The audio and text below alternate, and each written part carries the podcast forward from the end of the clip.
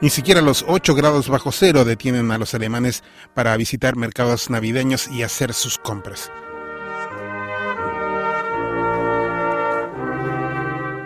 El centro de la fiesta es la cena de Navidad. En Alemania hay dos especialidades que prácticamente se comen solo ese día, el ganso y el pato asados. Pero este año los precios de los dos están por las nubes. El ganso costaba hace un año 10 euros por kilo, este año 2022 20 euros, el doble. En el mercado los vecinos se quejan. Con estos precios creo que mejor vamos al McDonald's. Me parece a mí, por lo menos, todo está demasiado caro. Yo pienso lo mismo. Aquí vine más bien a mirar.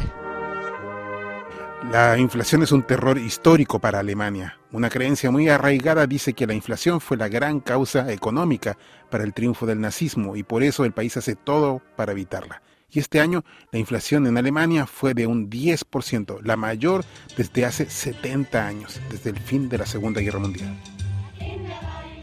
Marta, una chilena alemana, ya tiene su alternativa.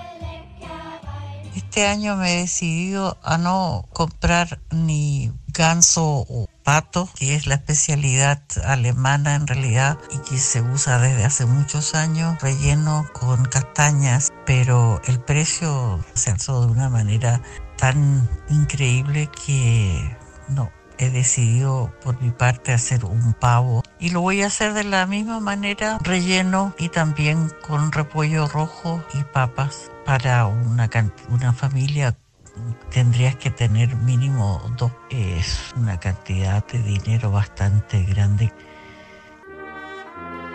El 40% de los alemanes afirman que reducirán su consumo esta Navidad.